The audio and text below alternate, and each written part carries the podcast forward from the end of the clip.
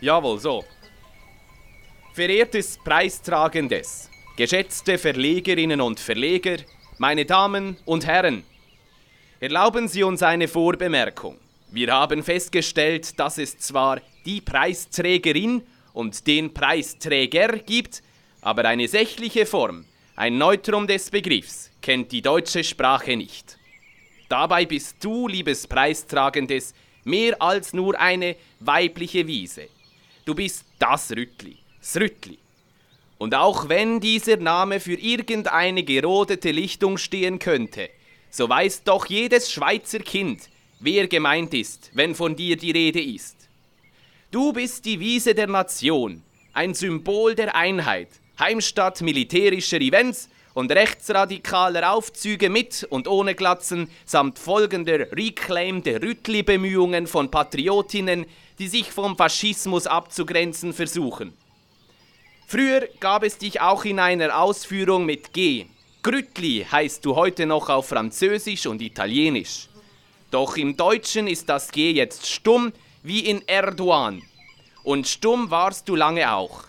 Eigentlich bist du bloß ein schwer zugänglicher, überdüngter Fleck am Vierwaldstätter See, auf den gelegentlich ein paar Kühe kacken.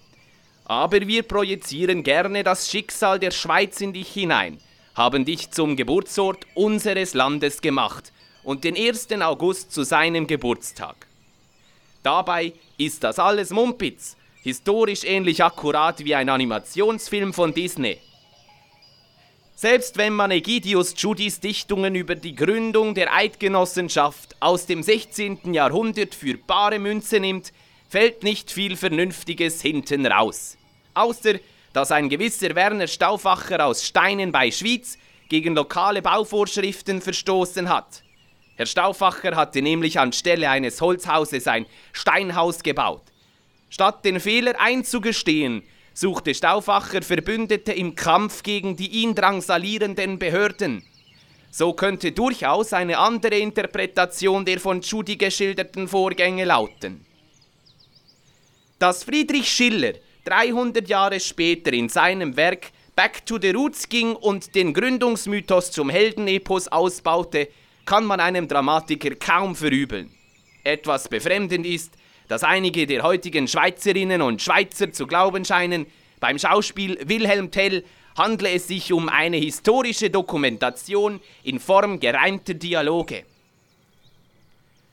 Wie man die Geschichte dreht und wendet, liebes Rüttli, Du bist nicht mehr als ein hochgejubeltes, schwer zugängliches Wiesli. Würdest du heute Karriere machen, dann als talentfreier Instagram-Star, der mit einer Mischung aus Zufall und gekauften Followern Berühmtheit erlangt. Deine Prominenz verdankst du einem historischen Unfall. Nach dem Sonderbundskrieg 1847 überließ man den gedemütigten Katholiken in der Zentralschweiz wenigstens den Gründungsmythos. Man schenkte den Verlierern das Rüttli. Dabei hatte die moderne Schweiz 1848 mit liberaler Verfassung besiegelt, sogar nichts mit den mittelalterlichen Legenden gemein. Doch der reinstallierte Rüttli-Mythos war wie Viagra für die tattrigen Zentralschweizer Stände. Erst gerade eben waren sie zu Boden geworfen worden, nun konnten sie wieder aufrecht stehen. Diesen Preis der Republik, liebes Rüttli, überreichen wir dir nicht, weil wir in dir etwas Großes sehen, sondern weil du es geschafft hast, Generationen von Schweizern und Schweizerinnen etwas vorzugaukeln, wo nichts ist.